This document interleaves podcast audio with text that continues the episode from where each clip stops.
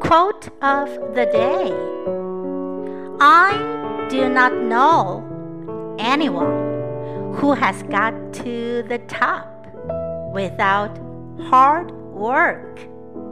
That is the recipe. It will not always get you to the top, but should get you pretty near.